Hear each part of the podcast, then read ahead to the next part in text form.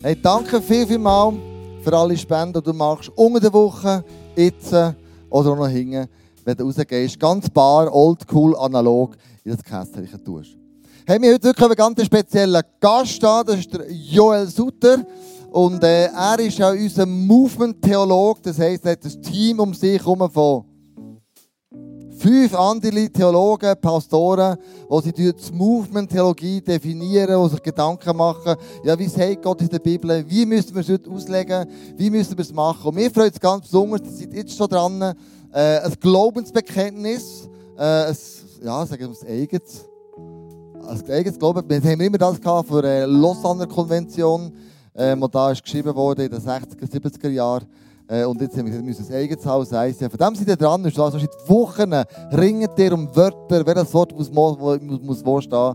Und wir sind dankbar, dass es euch gibt, dass ihr euch so viele Gedanken macht mit so viel Leidenschaft. Kommt doch auf die Bühne, geben wir dem Joel einen riesen Applaus. So gut, dass du da bist, Joel. Genau. Äh, du bist der Erste, der die Kanten da braucht. Die haben den Pulver, Pulver beschichtet, dass jeder schön aussieht, dass nicht mehr so fleckig ist und so weiter. Mega schön. Äh, das ist der Erste, die... Und du brauchst deine Bibel, sehe ich gerade, gell? ja, ja, äh, schon, krass, ich versuche es, ja. Du, und das liebe ich an dir. Du bist eine Person, so, ich äh, lerne dich kennen, wir sind schon seit x Jahren unterwegs. Du hast ICF Mittelland angefangen. Zentralschweiz? Nein, Mittelland, oder? Ganz Anfang bist du Mittelland im ICF. Ganz, ganz, bist du viel am Ah, dort bin ich dabei gewesen, genau. Ah, ja, genau. ja, jetzt, ja, du hast und dann, recht. Und dann ist, er, immer recht. Heisst, gegründet in Zug, in Zug, oder? Genau, richtig. Und dann hast du gesagt, jetzt muss ich Zug, ist ja, das sind nur die Reichen und so, jetzt kann ich noch in die, ins Herz, wo alle Touristen herkommen, oder Chinesen und so weiter. Genau, genau. Äh, dann bist du dann auf Luzern gegangen, genau. Zentralschweiz, und jetzt hast du noch Altdorf, ist auch noch dazu. Und das liebe ich dir. Du tust nicht nur eine Kirche gründen, du liebst auch Kirche, du liebst Jesus und die Kombination Theologie, Bibel und Jesus und Kirche finde ich immer sehr faszinierend und das lebst du. Und darum ganz herzlich willkommen bei uns im ICF Bern. Danke vielmals. Merci. Hey, mega cool, dass ich da sein darf. Vielleicht noch kurz zum Erklären. Wir haben ja die Church News von diesen Spannungsfeldern geredet. Jetzt hat der Kleuser von dem Glaubensbekenntnis geredet. Wir machen zwei Sachen im Moment in dem Team, das ich leite, dem theologischen Team. Wir definieren das Glaubensbekenntnis wo du so auf der Homepage, wo dann alle ICFs aufschalten können, wo du so in wenigen kernigen Sätzen erklärt bekommst, was du glaubst. Und dann das andere, was ich in der Church News erklärt ergänzend dazu gewisse Spannungsfelder, die wir in der Bibel sehen, die wir bewusst aushalten wollen. Genau, du siehst, hat recht, ich habe mit meiner Bibel viel geschafft. Die Bibel habe ich irgendwie in der vierten Klasse von meinen Eltern und ich habe die wirklich studiert. Die lese ich auch schon lange nicht mehr. Ich habe einfach gedacht, heute mache ich ein bisschen Nostalgie. Ich wohne ja gerade beim Verkehrshaus in der Nähe, oder? Ich mache ein bisschen Nostalgie. Und dann habe ich gedacht, ich bringe so eine alte Bibel mit, weil ich finde, es lohnt sich, mit der Bibel zu arbeiten. Und ich möchte einsteigen mit einem Witz, wo ich nicht weiss, ob er lustig ist und wo ich auch nicht weiss, ob du ihn verstehst. Weil es ist ein Witz, der biblische Vorauskenntnis braucht. Also muss überhaupt nicht peinlich sein, wenn du nicht rauskommst bei dem Witz. Ich erkläre es dir nachher. Genau. Auf jeden Fall, das ist folgende Situation. Da ist ein Pastor, so wie Andrea der Kleuser vielleicht, und eine Person meldet sich an für ein Gespräch und ist mega niedergeschlagen. Wirklich merkst verbrüllte Augen, total down, halb depressiv. Und dann fragt der Pastor, was ist denn dein Problem? Und dann sagt er, ich habe einen Schirm und den Schirm habe ich geliebt und ich habe den nicht mehr. Ich glaube, der ist mir gestohlen worden. Und weißt du, was ist das Allerschlimmste an dieser Geschichte? Ich glaube, der, der es gestohlen hat, der ist mit mir in meiner Small Group. Und dann hat der Pat gesagt, oh, jetzt haben wir aber ein Problem, was könnte machen? Ich gesagt, weißt, ich habe eine Idee. Jetzt machst du Folgendes. Du gehst zu deinem Small Group Leiter hin und sagst, wäre es für dich okay, wenn ich mal das Thema vom Abend machen würde, weil die Small Group Leiter lieben das grundsätzlich. Kommt einer sagt, jetzt musst du mal nicht du vorbereiten, sondern ich bringe etwas. Und dann gehst du durch die, durch die zehn Gebote. Dann gehst du Gebot für Gebot durch und du wirst sehen, beim siebten Gebot, du sollst nicht stehlen, wird einer auf die Knie gehen und der Tränen ausbrechen und sagen, ich habe deinen Schirm gestohlen, es tut mir mega leid. Genau, das war seine Idee, oder? Dann dachte ich, das ist eine gute Idee, dass ins Morgenbleiter rennen. Ein paar Wochen später, der Pastor ist so im Büro, schaut zum Fenster raus, es regnet und dann sieht er genau den Mann, mega happy, äh, durch die Stadt zu laufen mit seinem Lieblingsschirm, den er wieder hat. Und der Pest sagt, wow, es hat funktioniert. Er säckelt raus, packt den an und sagt, hey, du hast deinen Schirm wieder. Und dann sagt, ja, ich habe meinen Schirm wieder, mega cool. Sagt, du bist zum Small Group Leiter dran, hast gesagt, ich würde gerne das Thema machen. Sagt, ja, ich bin zum Small Group Leiter dran, und gesagt, ich würde gerne, ich würde gerne das Thema machen. Sagt, du bist durch die zehn Gebote. Ja, dann bin ich durch die zehn Gebote. Und dann im siebten Gebot ist eine Träne ausgebrochen und er hat gesagt, ich habe den Schirm gestohlen. Er hat gesagt, nein. Aber im sechsten Gebot ist mir in den Sinn gekommen, wo ich ihn vergessen habe bisschen ein böser Witz, gell? Aber ich merke, die meisten begriffen. Sechste Gebot, du sollst nicht Ehe brechen. Genau. Also noch, genau. Gut, also du merkst schon, die Bibel ist so ein Buch mit vielen Facetten. Und es ist ein reiches Buch, es ist ein Buch, wo man viele Fragen, wo viele Geheimnisse offenbart. Und es ist wirklich, wie ihr es nennt, ich empfinde die Bibel als ein super Buch. Ich liebe das Buch. Und gleichzeitig, muss ich ganz ehrlich sagen, ist für mich auch ein Buch, wo ich mega darum kämpfe oft. Also wie älter ich werde, ich bin jetzt 42, umso mehr Fragen habe ich. Ich habe manchmal Aussagen, die ich lese in der Bibel, wo ich denke, Gott, wieso schreibst du das so? Ich, mir fällt das mega schwer. Ganz speziell im Moment bettle ich mit diesen Stellen, die so ein bisschen die Richtung von Hölle gehen, von Gericht gehen. Und das sind ja nicht wenige. Oder es sind, es sind ein Haufen Stellen eigentlich immer in die Richtung und das macht mir Mühe. Und immer sind so Stellen da, wo ich denke, ja, aber Gott im Himmel, ich, ich kann das irgendwie, ich verstehe das nicht. Und aus dem Superbuch wird für mich manchmal ein, ein schweres Buch. Und dann gibt es auch wieder Stellen, ich lese morgen in der Bibel, ist mir gerade heute so gegangen, im Bus ein bisschen Bibel gelesen. Und wow, cool, das hat mich angesprochen, das hat mich motiviert. Oder? Und ich weiß nicht, ob du das auch kennst. Und ich möchte mit dir so ein paar schwierige Bibelstellen oder ein paar Gruppen von möglichen schwierigen Bibelstellen anschauen und dir ein paar Tipps geben, wie man damit umgehen könnte. Zuerst zwei Punkte zum Einstieg. Das erste ist, nimm deine Persönlichkeit ernst. Also es gibt Menschen wie ich, ich bin ein Kopfmensch. Jeder Mensch hat einen anderen Zugang zum Glauben. Der eine ist mehr der Beziehungsmensch, der andere ist mehr der emotionale Typ. Und zum Beispiel meine Frau, wenn sie eine Bibelstelle ist, die schwierig ist, was sie nicht versteht, sagt sie, ist doch kein Problem, im Himmel werde ich es begreifen. Sie kann das so stehen lassen und weißt was, es ist voll okay. Wenn du der Typ bist, sage ich, hast Glück gehabt. Das ist super. Du definierst Persönlichkeit. Ich bin anders, wenn ich eine Stelle nehme und sie macht für mich einfach keinen Sinn, sie macht mich hässig, es ist eine mühsame Stelle, dann muss ich mit der ringen, ich muss Auslegungen lesen, ich muss Leute fragen und so weiter. So, achte auf deine Persönlichkeit, nimm sie ernst. Nicht jeder muss die Bibel hinterfragen, nicht jeder muss gleich mit dem ringen. Das ist eine Frage für deine Persönlichkeit. Mein zweiter Typ, bevor wir in die, äh, mein zweiter Tipp, bevor wir in die Bibelstelle hineingehen, ist bis immer konstruktiv. Also wenn ich eine Bibelstelle nicht verstehe, wenn ich mich über eine Bibelstelle nerve, dann kommt irgendwie der Josua ins verheißte Land und muss sieben Völker ausrotten. Und ich denke, Gott, das kann es doch nicht sein. Dort hat Frauen darunter, Kinder darunter und so weiter. Mein Zugang ist immer konstruktiv. Konstruktiv heißt, ich bin ein Kind von Gott, ich bin Nachfolger von Jesus, ich möchte Jesus ähnlicher werden, ich möchte die Bibel verstehen. Und nicht so destruktiv, ich möchte dem jetzt mal der ganzen Welt zeigen, die Bibel ist eh ein blödes Buch und die Bibel ist voll Widerstand oder Widersprüche, sondern bis konstruktiv, nicht destruktiv. Das sind so meine zwei Einstiegspunkte. Und jetzt möchte ich mit dir reingehen in so vier Gruppen von schwierigen Bibelstellen. Ich gebe dir zuerst einen Überblick. Die erste Gruppe habe ich vorhin schon erwähnt, das sind so Bibelstellen, die aus unserer Sicht am Charakter Gottes widersprechen. Da geht es eben oft um Hölle, um Gericht, um Sünde und so weiter. Eine zweite Gruppe ist eine Gruppe von Bibelstellen, die Widersprüche beinhalten. Ich habe jetzt mal in Anführungs- und Schlusszeichen gemacht. Ich habe immer die Frage, wie definieren wir Widersprüche? Eine dritte Gruppe sind große Versprechungen, die die Bibel macht. Zum Beispiel, auf Kranke werden dir die Hände legen und sie werden sich wohl befinden und du hast schon für viele Kranke gebetet und es funktioniert nicht. Wir gehen mit dem um. Und die vierte Gruppe sind einfach ähm, Bibelstellen, wo du liest, zum Beispiel der Mann soll keine lange Haare tragen und die Frau keine kurze Haare und die Frau ein Kopftuch beim Betten und die ist also auch Schwieger in der Gemeinde. Und du kommst ins ICF Bern und merkst, das wird ja gar nicht gelebt, oder? Also wenn die heutige kirchliche Praxis dem widerspricht, was die Bibel schreibt. Es sind so vier Gruppen. Ich habe immer wieder in den Camps, biete ich jedes Jahr einen Workshop an, so eineinhalb Stunden, wo die Leute einfach an, mir, an mich dürfen Fragen stellen aus der Bibel. Ich versuche so gut wie es geht zu beantworten, oder wir gemeinsam. Und das sind so ein bisschen die Gruppen, die ich gesammelt habe. Und ich werde zu jeder etwa fünf Minuten dir kurz ein paar Tipps geben, die mir geholfen haben. Gehen wir rein in die erste Gruppe. Es sind die Bibelstellen, wo eben am Charakter, oder wir haben ein Bild oftmals Charakter Gottes, ein Gott, der voll Liebe ist, ein Gott, der einen guten Plan hat über dein Leben, der dir Frieden gibt in deinen Schwierigkeiten, der es gut meint mit dir. Und dann lesen wir in dieser Bibel, vor allem auch im Alten Testament, aber auch im Neuen, auch einen Haufen Gericht, einen Haufen Hölle. Jesus redet mehr über die Hölle als alle anderen. Und die Frage ist, wie gehen wir mit dem um? Der Andreas Thiel, kennt ihr den Komiker mit dem Kamm in Regenbogenfarbe? Der war mal beim Schawinski, eine legendäre Sendung, wo sie recht gestritten miteinander. Und er hat eine ganz einfache, aber kreuzfalsche Erklärung gebracht, aus meiner Sicht. Er hat gesagt, ich habe den Koran gelesen und ich habe die Bibel gelesen. Das ist mal gut bis dahin. Er hat gesagt, im Koran gibt es nur einen bösen Gott, im Alten Testament gibt es einen guten und einen bösen Gott und im Neuen Testament gibt es nur einen guten Gott. Darum orientiere ich mich am Neuen Testament. verhebt inhaltlich gar nicht. Im Koran gibt es einen barmherzigen Gott und einen richtenden Gott und auch im Neuen Testament gibt es sehr wohl auch einen richtenden Gott, wenn man nur schon die Offenbarung anschaut mit all seinen Gerichten und so weiter und so fort. Also wie gehen wir mit diesen Stellen um, so über Hölle und Gericht und so weiter. Und vor allem in der westlichen Welt, uns macht das Mühe. Wir haben zwei Gedanken geholfen. Der erste Gedanke ist, unser Denken ist gefiltert.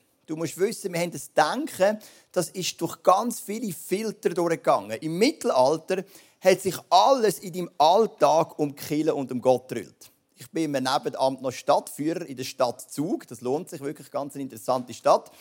Und ich erzähle dir damals, was Kind in der ersten, in der ersten Phase der Primarschule, also von 6 bis 10, für Fächer hatten im Mittelalter. Sie hatten drei Fächer. Kille Lehr, Kille Gesang und Lesen. Das waren ihre drei Fächer. Kein Witz, vier Jahre lang. Also, ähm, die Schule war eigentlich nichts anderes als eine Woche lang oder vier Jahre lang vertiefte ähm, Religionsunterricht. Also alles hat sich um Gott und um Kirche gedrillt. Und dann, als eine Gegenreaktion auf das am Ende vom Mittelalter und von der Reformation, ist die Renaissance gekommen, das heißt übersetzt die Wiedergeburt und dann die ganze Aufklärung, Humanismus und man hat irgendwie die Schnauze voll gehabt, auch ein zu Recht, was übertrieben worden ist, von dem Gedanken, alles dreht sich um Kille und um Gott und man hat dann einfach den Menschen in den Mittelpunkt stellen. Und die ganzen philosophischen Ansätze haben sich gewandelt. Man ist sehr individualistisch geworden. Man hat gesagt, es geht doch um den Mensch und es geht um einen guten Gott und Gott muss doch für den Mensch da sein und muss immer das Beste wählen für ihn. Und so hat sich unser Denken Stück für Stück verändert. Der Timothy Keller, ganz ein cooler Pastor aus New York, der hat Umfragen gemacht weltweit, wie empfindet ihr das Konzept der Hölle? Und weißt du, es ist spannend, Mühe mit dem Konzept der Hölle hat vor allem ein Erdteil und das sind so die europäisch sozialisierten Völker, also Westeuropa, Nordamerika, Australien, Neuseeland. Ähm, orientalische Menschen haben mit dem Konzept überhaupt keine Mühe. Sie sagen, es ist nichts anderes als fair. Asiatische Menschen, kein Problem, ist nichts anderes als fair. Und das ist noch interessant, du merkst, unser Denken ist auch gefiltert und das hat mir noch geholfen. Vielleicht bin ich eben nicht der Einzige, der schlau ist auf dieser Welt. Und mein Denken ist auch geprägt worden von Philosophen, von Schauspielern, von, von Rappern und von wem auch immer. Und das ist der erste Gedanke, der mir geholfen hat. Der zweite Gedanke ist, wir reden ja viel von der Liebe Gottes.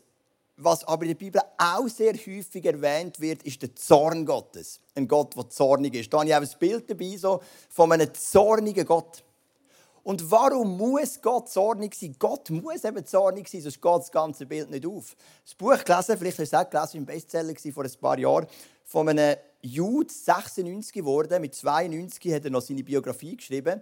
Und er hat unter anderem auch einen Haufen Konzentrationslager überlebt, auch in Auschwitz beispielsweise. Und hat dann das in seiner Biografie noch geschrieben am Ende von seinem Leben. Ganz eine eindrückliche Geschichte. Etwa die Hälfte geht um seine Zeit in den Konzentrationslager und die andere Hälfte so nachher, wenn er sein Leben wieder aufgebaut hat.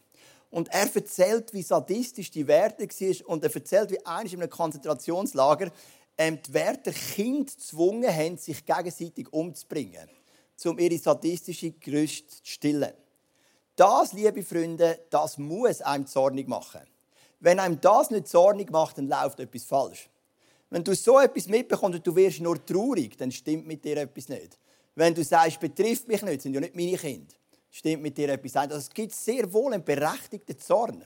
Und im Römer Kapitel 2, Vers 5 und 6 ähm, genau, kannst du mal diese Stelle bringen. Da heißt es ist allein eure Schuld, wenn Gottes Zorn auf euch immer größer wird und euch schließlich am Tag des Gerichts mit ganzer Härte trifft. Wenn Gott sich als der gerechte Richter zeigt, wird jeder bekommen, was er verdient hat. Also die Stelle Gericht, Hölle, die kann ich auf der einen Seite immer ein bisschen besser annehmen, weil ich auf der einen Seite weiss, mein Denken ist auch gefiltert. Der Grund, warum ich so Mühe habe mit dem, mit dem Konzept, ist eben, weil mein Denken durch ganz viele Filter durchgegangen sind, gerade auch vom Humanismus, von der Aufklärung und so weiter. Und zweitens, eine gewisse Art von Zorn ist ja doch nichts anderes als fair. So einfach ein paar Ansätze zu dieser Gruppe. Beantwortet sicher nicht all deine Fragen, aber so mal ein paar Ansätze. Jetzt gehen wir mal in die zweite Gruppe und das profitiert vielleicht immer, wenn man das sagt, das sind Widersprüche in der Bibel. Weil viele konservativ, christlich ähm, erzogene, sozialisierte Menschen sagen, halt, in der Bibel gibt es keine Widersprüche. es ist halt eine Frage, wie man die Widersprüche definiert. Gell? Wie definierst du Widerspruch? Aber es heißt schon ganz am Anfang in der Bibel, Gott ist im Garten Eden umhergelaufen und hat Adam und Eva gesucht. Und wenn man die Bibel weiterliest, dann kommen wir ein Bild über von einem Gott, der alles weiß, der allgegenwärtig ist und allwissend. Also er muss sicher nicht Menschen suchen auf der Erde. Das ist jetzt nur ein ganz kleines, harmloses Beispiel. Und etwas, was mir geholfen hat, das zu verstehen, ist das Bild vom Theatervorhang. Warst vielleicht auch schon mal im Theater. Du sitzt dann so in der ersten Reihe oder wo auch immer und der Theatervorhang ist noch zu. Und ich nehme es mega Wunder, wie das Bühnenbild, die Requisiten, die LED-Leinwand. Und dann geht der Theatervorhang Stück für Stück auf und du erhaschst immer mehr. Am Schluss das ganze Bild. Und das ist in der Bibel auch so. Die Autoren haben wachsende Erkenntnis gehabt. Gott hat sich den Menschen Stück für Stück offenbart. Und so schreiben auch die Autoren immer ihren momentanen Erkenntnisstand. Das ist nicht zwingend ein Widerspruch. Es geht einfach darum, dass sie noch nicht das ganze Bild sehen. Ich meine, im Alten Testament gehen viele Autoren davon aus, dass es gar kein Leben nach dem Tod gibt. Sie sagen, wenn du tot bist, bist du vorbei, deine Geschichte ist durch. Im Neuen Testament gibt es sogar eine Gruppe, eine religiöse Gruppe, die Sadduzäer, die immer noch nicht glauben, dass es Leben nach dem Tod gibt. Und im Neuen Testament ist das Thema Leben nach dem Tod so präsent. Also du merkst, es ist ein Theatervorhang, der sich Stück für Stück öffnet. Ein gutes Beispiel, Josua Kapitel 10. Da ist Josua in einer Schlacht und er wird den Finden nachjagen und es wird schon dunkel und dann spricht er folgendes Gebet. An jenem Tag, als der Herr die Amoriter in die Gewalt der Israeliten gab, hatte Josua laut zum Herrn gebetet. Vor dem ganzen Volk hat er gerufen, Sonne, bleib stehen über Gibeon und Mond über dem Tal Ayalon. Genau. Da, war, da waren die Sonne und der Mond stehen geblieben, bis die Israeliten sich an ihren Feinden gerecht hatten. Mal bis da. Genau, also was sagt der Vers? Oder der Vers sagt, die Sonne hat sich bewegt, der Josua hat betet und dann ist die Sonne stehen geblieben. Jetzt, wenn du sagst, es gibt keine wissenschaftlichen Widersprüche in der Bibel, ist später jetzt das Problem. Weil ich persönlich glaube, dass die Sonne stillsteht und sich die Erde um die Sonne herumdrillt. Das ist so die allgemeine Erkenntnis der heutigen Wissenschaft und ich bin ziemlich sicher, dass die stimmt. Da haben wir aber ein komplett anderes Bild. Da betet Josua, die Sonne stehe still und da stand die Sonne still. Und ich glaube, das ist der Erkenntnisstand von Josua. Der Punkt ist aber immer, es, hinter jeder Bibelstelle gibt es wie eine geistliche Aussage und die müssen wir entdecken. Die geistliche Aussage von, dieser, von diesem Vers ist ganz klar. Gott hat so viel Macht, dass er in die Länge von einem Tag eingreifen kann. Er kann den Tag verlängern. Das ist die geistliche Aussage von dieser, von dieser Bibelstelle. Es ist nicht eine wissenschaftliche Aussage, sonst hast du ein Problem. Ich habe effektiv auch mal mit einer Gruppe von sogenannten Flat Earthlern zu tun, die überzeugt sind, die Erde ist flach. Und einer von diesen Gründen sind ein paar Bibelstellen, wie zum Beispiel die. Oder eine andere Bibelstelle, wo irgendwie heißt, Gott hat seine Boten an die vier Enden der Erde gesendet. Dann haben sie gesagt, ja, Kugel hat ja kein Ende. Oder? Genau.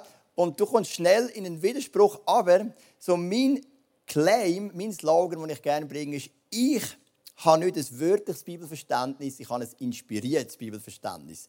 Jeder einzelne Vers ist vom Heiligen Geist inspiriert, aber immer unter Berücksichtigung vom Autor und auch immer unter Berücksichtigung von dem Theatervorhang, wie weit er sich schon geöffnet hat. Ich hoffe, die Gedanken helfen dir, so gewisse, so gewisse Punkte zu verstehen. Es gibt ja übrigens im 2. Korinther 3, Vers 6 gibt es folgenden Vers. Dort heißt denn der Buchstabe tötet, aber der Geist macht lebendig. Also wenn wir in der Bibel so auf die Buchstaben eingehen und jeder Buchstabe trüllt, das kann töten, aber der Geist, der dahinter steckt, der macht lebendig. Und das ist der Heilige Geist, der in uns wohnt. Zweite Gruppe, jetzt haben wir so mal die Gruppe gehabt, so Zorn Gottes, Gruppe Widersprüche. Ist noch interessant, bei denen ich einmal eine Facebook-Umfrage gemacht was sind für euch so die schwierigen Bibelstellen und eigentlich die häufigste Antwort sind jetzt die dritte Gruppe, wo die Leute wirklich betteln damit. Das sind so große Versprechungen, die die Bibel uns gibt. Ich habe die zwei bekanntesten sicher mitgenommen. Das eine ist Johannes Kapitel 14. Kannst du den mal kurz bringen? Genau. Ich sage euch die Wahrheit, also es ist die Wahrheit, sagt Jesus, wer an mich glaubt, wird die gleichen Taten vollbringen wie ich, ja sogar noch größere. Denn ich gehe zum Vater. Oder auch ganz bekannt ist Markus Kapitel 16. Gefährliche Schlangen und tödliches Gift werden ihnen nicht schaden. Das habe ich jetzt noch nie ausprobiert, den Teil. Aber der zweite schon. Und Kranken, denen sie die Hände auflegen, werden gesund. Jetzt, mir ist vorhin aufgefallen bei dem, bei dem Gebetsteil, den der Klaus mit euch gemacht hat, als ich die Sachen hier gelesen habe, wie viele Leute für Heilung beten. Aber es wäre gar nicht kompliziert. Ihr müsst ihnen nur die Hände auflegen und dann werden sie gesund. Offensichtlich, das steht da. Aber es scheint ja gleich nicht immer zu funktionieren. Ich habe hier auch ein Bild dabei von einem Mann, dem hat mir die Hände aufgelegt, das habe ich einfach irgendwo gefunden, auf Shutterstock, dass du es einprägen kannst. Also, wir haben da manchmal so eine Diskrepanz zwischen diesen Versprechungen und dem, was wir wirklich erleben. Ganz ehrlich, ich bete auch viel für Kranke und ein relativ kleiner Prozentsatz wird gesund bei mir. Und ich habe jetzt auch nicht das Gefühl, dass ich größere Wunden verbracht habe als Jesus bis jetzt in meinem Leben. Gut, ich habe ja noch ein bisschen vor mir. Vielleicht kommt es ja noch. Aber ein paar Gedanken zu dem, wenn du, es gibt ja auch die Verse, was heißt, ähm, alles, was du glaubst, wird in Erfüllung gehen, betet und ihr werdet bekommen. Wenn du zum Berg sagst, verpflanze dich ins Meer, dann verpflanze dich ins Meer und so weiter. Das sind so große Versprechungen. Wie gehst du mit dem um? Erstens mal, ich habe mal untersucht, alle Verheißungen, die es gibt in der Bibel, wie viel Prozent machen diese Verheißungen aus mit diesen grossen Versprechungen? Es ist etwa 1 Prozent. Also auch, dass wir es mal in der Relation sind. Der ganz grosse Teil der Versprechungen in der Bibel sind seelsorgerlicher Art. Als Versprechungen, du musst keine Angst haben, ich werde immer bei dir sein. Wenn du durchs dunkle Tal gehst, bin ich bei dir. Wenn du durchs Feuer gehst, bin ich bei dir. Wenn du durch den wilden Fluss musst, bin ich bei dir. Ich trage dich durch, ich bin immer für dich da. Das ist der größte Teil der Verheißung in der Bibel. Jesus sagt den Jüngern das auch. Geht in die ganze Welt und ich werde immer bei euch sein bis ans Ende der Welt. Oder? Das ist so der größte Teil. Und ich kann nur aus meinem Leben sagen, ich finde, die 99% der Verheißungen, die haben voll verhebt. Ich habe schwierige Phasen durchgemacht in meinem Leben, speziell, wo mein dritter Sohn gestorben ist oder auch mein ältester Sohn, der eine nicht heilbare Krankheit hat, menschlich gesehen. Wir haben natürlich auch in der Church, so wie es ist, auch ein paar schwierige Situationen durchgemacht. Aber was ich wirklich erlebt habe, die funktioniert. Die, die, die Art von Verheißung funktioniert. Jesus hat mich durchgetragen, er war bei mir in jedem Sturm von meinem Leben. Ich versuche immer, wenn so Aussagen kommen, die mir auch Mühe machen, oft das so eine Relation zu stellen. Wie viel Prozent macht es denn überhaupt aus? Genau jetzt zu den anderen, eben, ihr werdet auf Kranken Hände auflegen, ihr werdet größere Wunder tun als Jesus. Da habe ich nur noch eine Beobachtung. Es ist überhaupt keine Lösung, nur eine Beobachtung. Du hast zwei Möglichkeiten. Du kannst sagen, ist ein Blödsinn, glaube ich nicht, passiert eh nicht. Oder du kannst sagen, ich erlebe es nicht, aber es steht in der Bibel, ich halte daran fest. Meine Beobachtung ist, dass Menschen, die das Zweite machen, wesentlich mehr mit Gott erleben, als Menschen, die das Erste machen. Also Leute, die sagen, ich erlebe es vielleicht noch nicht, noch nicht in dem Maß, aber ich glaube daran, ich halte daran fest, erleben viel mehr mit Jesus. Als Leute, die sagen, will ich die Spannung nicht aushalten, streiche ich es einfach. Die erleben dann oft auch nicht mehr viel mit Gott. Also für mich ist wirklich klar, ich möchte an diesen Aussagen festhalten, ich möchte sie glauben, ich möchte meiner Erfahrung nicht zu viel Raum geben, auch wenn das schwierig ist. Und ich glaube, so werde ich schlussendlich auch näher an das Ideal kommen, das hier beschrieben wird. Genau, jetzt haben wir noch eine ganz kurze Zeit noch für die vierte Gruppe. Die vierte Gruppe sind eben, ich habe hier ein Bild dabei mit einem Mann mit langen Haaren, weil das geht eigentlich gar nicht, gemäß dem Neuen Testament. Gut, der hat jetzt so coole Haare, muss man sagen. Vielleicht, wenn man von Jamaika ist, kann man es vielleicht machen. Ähm, aber die Bibel sagt so viele Aussagen, die wir in den heutigen Gemeinden leben. Die Frau darf keine kurze Haare haben, Männer keine lange Haare. Frau muss ein Kopftuch haben beim Betten, sie muss schwiegen in der Gemeinde. Es gibt so viele Aussagen und manchmal die Leute, die frisch im Glauben sind oder auch Leute, die vielleicht ins ICF äh, wechseln aus sehr konservativen Gemeinden, haben mega Mühe mit diesen Stellen. Sie sagen, nehmt ihr die Bibel nicht ernst oder was läuft mit euch? Und das macht ihnen, ihnen auch Mühe, weil sie merken, da wird etwas gesagt und wir leben es ganz anders. Da zwei Gedanken noch zu dem. Die Frage, die ich mir immer stelle in der Bibel, welches Prinzip ist zeitlos und welches ist kulturell bedingt. Es gibt immer Prinzipien, die sind zeitlos in der Bibel. Die zehn Charakter Gottes. Ähm, die Ehe zum Beispiel ist ein gutes Beispiel. Das zweite Kapitel der Bibel erzählt uns von der ersten Ehe, Adam und Eva. Und das viertletzte Kapitel der Bibel, Offenbarung 19, erzählt uns von der letzten Ehe. Nämlich die zwischen Jesus, dem Bräutigam, und seiner Gemeinde, Brut. Also du merkst, das ist so ein Prinzip, das zieht sich durch. Aber in dem Innen gibt es ganz sicher auch Aussagen, die kulturell bedingt sind. Das ist gar nicht anders möglich, weil die Bibel ist ja immer in eine spezifische Zeit hineingeschrieben. Und wir müssen ja immer die Antworten finden für die Herausforderung der heutigen Zeit. Das ist wie wenn einer zu mir kommt und sagt, Joel, was sagt die Bibel darüber, ob ich am Sabbat Fernsehen schaue? Dann sage ich, jetzt habe ich ein Problem. Zur Zeit von Jesus hat es gar kein Fernsehen gegeben. Das ist jetzt ja nicht so eine hochintellektuelle Antwort, liegt ja auf der Hand. Also du, wir haben eine kulturelle Herausforderung, die wir ja früher gar nicht hatten. Ich mache dir ein Beispiel noch zum Schluss, das ist das mit dem Kopftuch. Warum haben Frauen Kopftücher angehabt im Bett? Das, sagt, das beschreibt die Bibel selber. In der römischen Kultur ist das Tragen von einem Kopftuch ein Zeichen von der Unterordnung der Frau gegenüber dem Mann. Und das ist auch das Prinzip, was das Neue Testament beschreibt. Und wenn die Frau von beten haben, haben sie damit gesagt, ich tue mich meinem Mann unterordnen und ich tue mich auch Gott unterordnen. Jetzt stell dir vor, der Kleuse macht hier im ISF Bern die Gebetszeit. Und plötzlich nehmen alle Frauen, die Andrea zuvorderst und dann hinten alle anderen Frauen das Kopftuch für und legen es an. Und du hast einen Kollegen dabei, einen Arbeitskollegen, einen Schulkollegen. Und dann sehen wir das Kopftuch an, all die Frauen das Kopftuch anschauen und dann sagen sie, was macht ihr da? Und dann sagst du, es ist schon logisch, mit dem zeigen wir, dass wir unseren Männern uns unterordnen. Das macht null Sinn. In unserer Kultur gibt es null Verbindung zwischen dem Ritual, ein Kopftuch anzulegen und dem Zeichen, dass wir uns jemandem unterordnen. Das ist eine kulturell bedingte Situation. Es gibt immer den Menschen, die sagen, Joel, ich interessiere mich nicht kulturell bedingt oder nicht, ich mache nur, was die Bibel sagt. Dann kommt spätestens dann Mühe, wenn Jesus seinen Jüngern sagt, legt eure Sandalen an und könnt ähm, das Evangelium predigen in zwei Gruppen. Also im Sommer geht es, da kannst du Flipflop anlegen, aber im Winter du eine Challenge, oder? Also diesen Fight müssen wir immer machen. Was ist zeitlos, was ist kulturell bedingt? Und das ist etwas, was auch herausfordernd ist. Manchmal machen wir es ein bisschen einfach, das Gefühl, heutzutage, indem wir einfach vieles, was uns nicht angenehm ist, sagen, ist einfach kulturell bedingt. So ist es ja auch nicht gemeint, aber es braucht immer viel Arbeit, viel Gebet, viel Ringen ein ehrliches und aufrichtiges Herz, immer zu untersuchen, was ist zeitlos und was ist kulturell bedingt. Das sind so ein paar Gedanken, ähm, die ich dir mitgeben wollte. Ich hoffe, es hat dir geholfen, vielleicht mit deinen schwierigen Bibelstellen ein paar Ansätze ähm, zu bringen, wo du kannst weiter, weiter daran arbeiten kannst. Ich möchte hier enden mit einem Vers. Und ich glaube, das ist so wie ein Schlüsselvers in dieser ganzen Geschichte, das ist, wo Jesus gefragt wird, was ist das wichtigste Gebot? Und da sagt Jesus, Jesus antwortet der Person, die ihn gefragt hat, du sollst den Herrn, dein Gott, lieben, von ganzem Herz, mit ganzer Hingabe. Und das Dritte wird eben oft übersehen, und mit dem ganzen Verstand.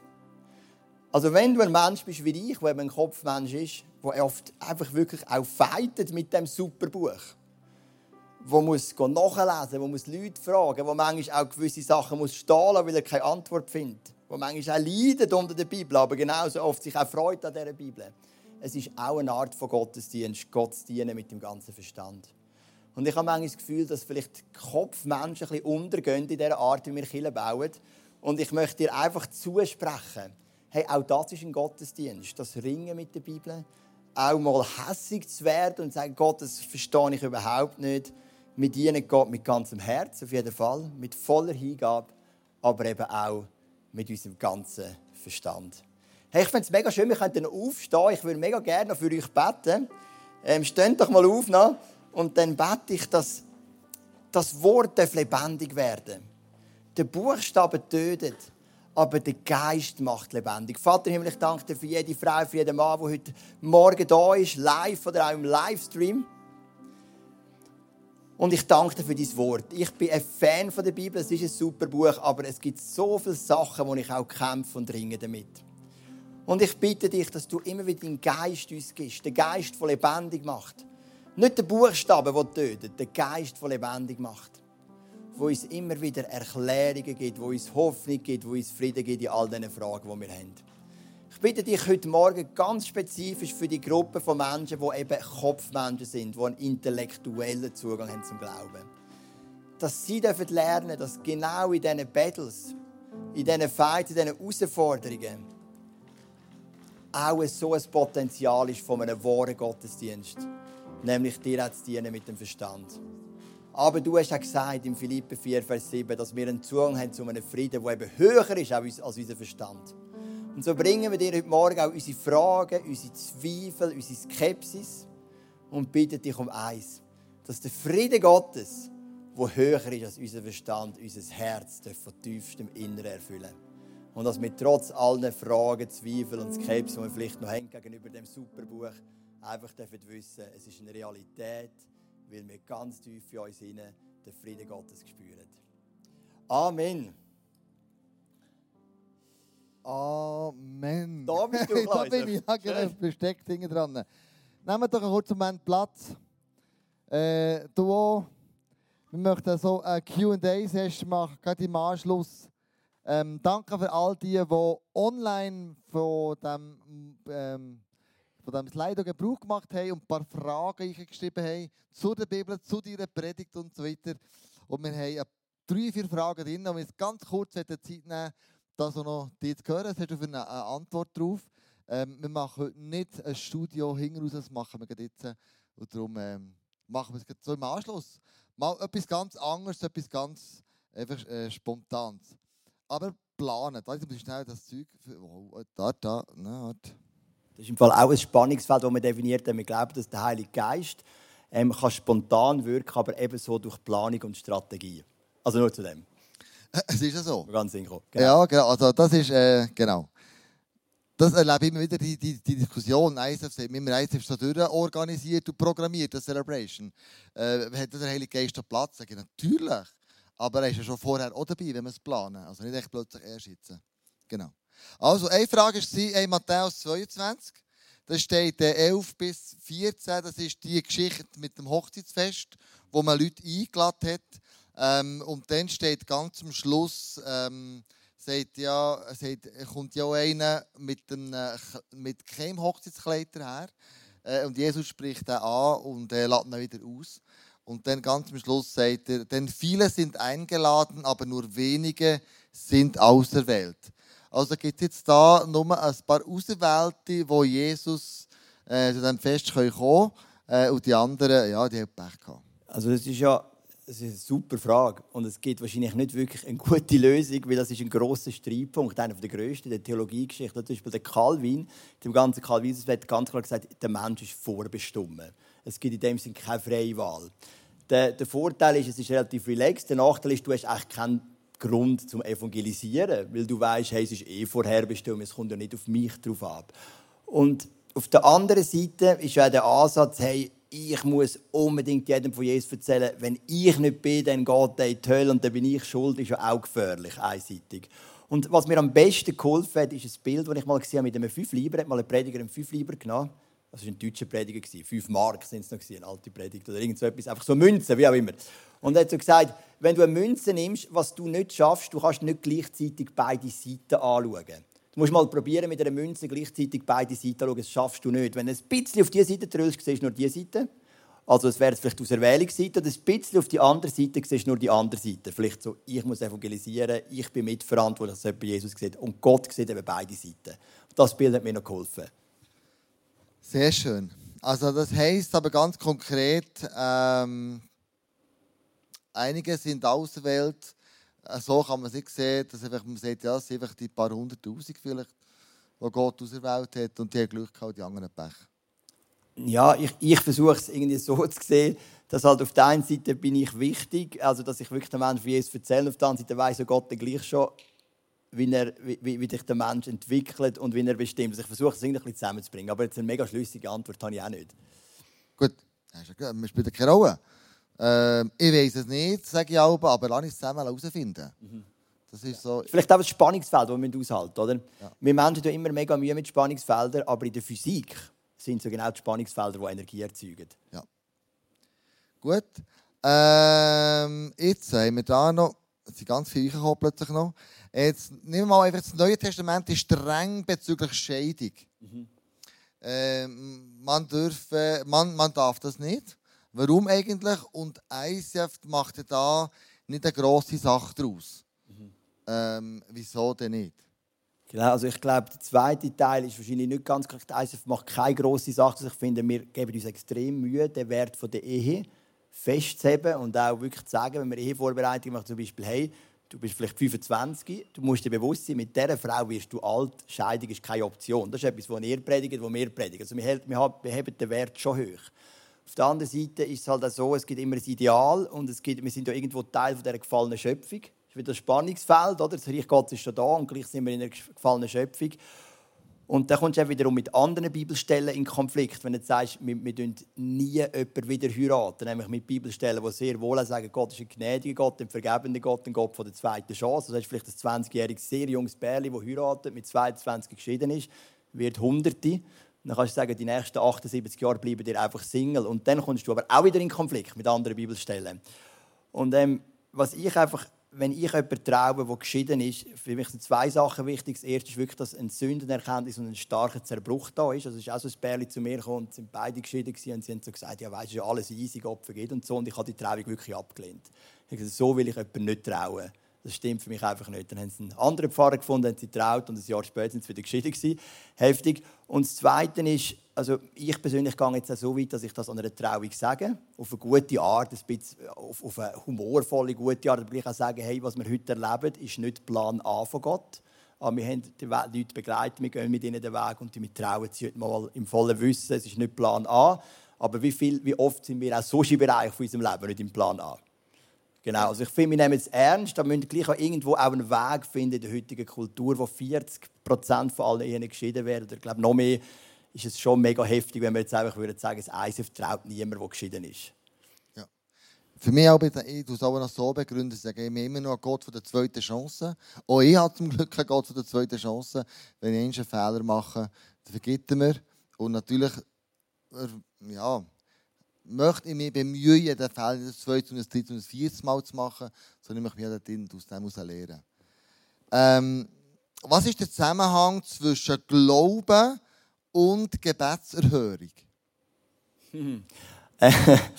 ähm, der Benny Hinn, ist ja ein eine skurrile Person, aber ich finde, er hat gute Teachings, aber skurrile Auftritt, für die, die ihn kennen. Ähm, er hat mal gesagt, ich glaube nicht an Glauben, sondern ich glaube an einen grossen Gott. Also ich finde es mega wichtig, der Glaube ist nicht ein psychologisches Instrument, das wir haben. Ich glaube und darum kann ich jetzt alles haben, was ich will. Das macht sonst den Glauben so zu einem psychologischen Instrument. Ich glaube nicht an Glaube, ich glaube an einen grossen Gott und ich glaube schon, wenn durch Erfahrung, durch Begegnungen mit Gott, durch ähm, Gemeinschaft, dass der Glaube wachsen kann. Und ich glaube, dort, wo der Glaube wächst, wird das Potenzial von Gebetserhörungen grösser, aber es ist noch lange keine Garantie, so würde ich sagen. Cool, dann noch äh, eine kurze und eine längere Frage. Die erste ist, du hast einen jüdischen Autor, der das Buch schreibt. Wie hat er geheißen? Fragt jemand nochmal. Wo das Buch schreibt, äh, wo er im, im KZ war. Oh, ich weiß eben nicht mehr. Es, ist, es, es hat eine Nummer, also der Titel ist eine Nummer. Das war seine Nummer, die er im KZ in Auschwitz Das ist so der Titel. Also wenn du in eine Buchhandlung gehst, das ist überall gross verkauft worden. Du sagst, ich suche das Buch mit dieser Nummer drauf von einem ehemaligen ähm, jüdische Häftlinge im KZ Auschwitz werden ziemlich sicher wissen, welches Buch. Und die letzte Frage noch. Ähm, aber es gibt ja wirklich Leute, die sich mega intellektuell mit dem beschaffen, Kopfmenschen mit dem Verstand, wie auch immer. Und es gibt natürlich andere Leute, die das vielleicht nicht so haben oder nicht so können. Ähm, würdest denn du jetzt sagen, ja gut, bei denen, die das nicht so können, hat einfach die Bibel weniger Durchschlagskraft? Überhaupt nicht. Ganz im Gegenteil. Es geht nur darum, ich meine, ich, ich habe jetzt eben vier Kinder. Oder, wenn man sie alles nicht zählt und ihr habt auch einen Haufen Kinder oder drei Kinder und Andrea, und ihr merkt, die Kinder sind ja mega unterschiedlich. Und es gibt wahrscheinlich auch Kinder, da kann ich etwas sagen als Vater und die nehmen es schneller an. Das ist auch eine Frage vom Alter, aber es gibt ja auch Kinder, die hinterfragen einfach mehr. Und beides ist ja voll okay. Also, das ist voll okay, das ist deine Persönlichkeit. Ich persönlich bin ein bisschen eifersüchtig auf die Leute, die die Sachen einfach so locker nehmen in der Bibel und sagen, steht jetzt da, ja, Gott erklärt mir es dann schon mal. Ich hätte das gern, weil für mich ist das zäh, dass ich so viel immer muss hinterfragen muss. Aber es hat mich vielleicht auch zu dem gemacht, wo ich heute bin, weil ich viele Antworten suchen die ich heute vielleicht den Leuten geben kann. Also das ist auch wieder ein Vorteil. Aber einfach Persönlichkeit ernst nehmen, so stehen lassen. Und wenn du mit einem ganz kindlichen Glauben, was ja ein grosses biblisches Ideal ist, einfach kannst die Bibel lesen, dann go for it, unbedingt. So gut. Und Durchschlagskraft glaube ich jetzt für alle, weil ich glaube, ja, der Heilige Geist ist ja bei allen genau gleich präsent und kann Sachen aufdecken, verdecken, erklären, Ratschlag geben. Und ich glaube, das ist ja etwas, was wir alle haben, ob wir jetzt ein Kopfmensch sind oder emotionell oder was auch immer. Genau, und der Kopfmensch, vielleicht noch, wenn ich noch kurze Werbung machen für den wiederum, ist ähm, halt der Punkt, ist, die Menschen von heute wollen qualitative Antworten auch. Und der Kopfmensch setzt sich mit diesen Fragen auseinander. Und ich habe zum Beispiel, oder jetzt, ich bin der Kante und meine Kante-Kollegen, wenn sie zum Beispiel sagen, wir haben die ICF-Musiker gesehen, wo der Schnee noch rechtzeitig vom Himmel oben runterkommt und das Holy Spirit Keyboard setzt ein und der Leo kommt perfekt gekleidet auf die Bühne mit seiner Familie, alles cool, die sind dort, sagen, wow, mega gut gemacht. Aber das hat für sie noch lange keinen Grund, warum sollte ich jetzt Jesus annehmen. Weil für das brauchen sie tiefere Antworten, oder? Und darum braucht es eben auch die Menschen, die sich mit dem auseinandersetzen. Und das ist das Coole an der Bibel. Wir haben so viele unterschiedliche Typen und jeder hat dann etwas zu geben in seinem Bereich, wo er stark ist. Und das macht es eben auch aus. Die Vielfältigkeit macht es eben auch aus. Das liebe ich meistens so. wir sind wirklich ein sehr ein bunter Haufen, das ganze Movement, Kambodscha bis auf Rio, von Hamburg bis auf Sizilien, aber von äh, Luzern bis auf Bern. Äh, sind wir alle ein bisschen anders, aber die, die Meetings die sind alle zusammen cool. Und wir wissen, wir gehen für die gleiche, mit der gleichen Vision. Jeder Ticket anders und die Stärke, die bringt er eben ein und das macht dann wirklich das, das äh, Gesamtmovement aus. Danke viel, viel mal, Joel, dass du da bist. Ähm, so cool. Wir möchten äh, noch einen Song, einen Song, gell? Äh, ich möchte wirklich noch Gott Danke sagen, ihn erheben und ähm, für das, was er ist und was er gemacht hat, auch in deinem Leben. Wenn du merkst, wow, ähm, du bist ein emotioneller Mensch oder bist eher ein, äh, ein Kopfmensch oder was auch immer, hast ja du gesagt, Matthäus 22, lieb Gott von ganzem Herzen, ganzer Seele, ganzem Verstand und ganzem Körper, glaube ich. So drei sind es, genau ganzem Herz, ja. den Seele oder Hingabe heißt es dort für alle und ganzem Verstand. Ah, ja, genau, genau, genau. Das machen wir. Kommen wir auf und machen genau das.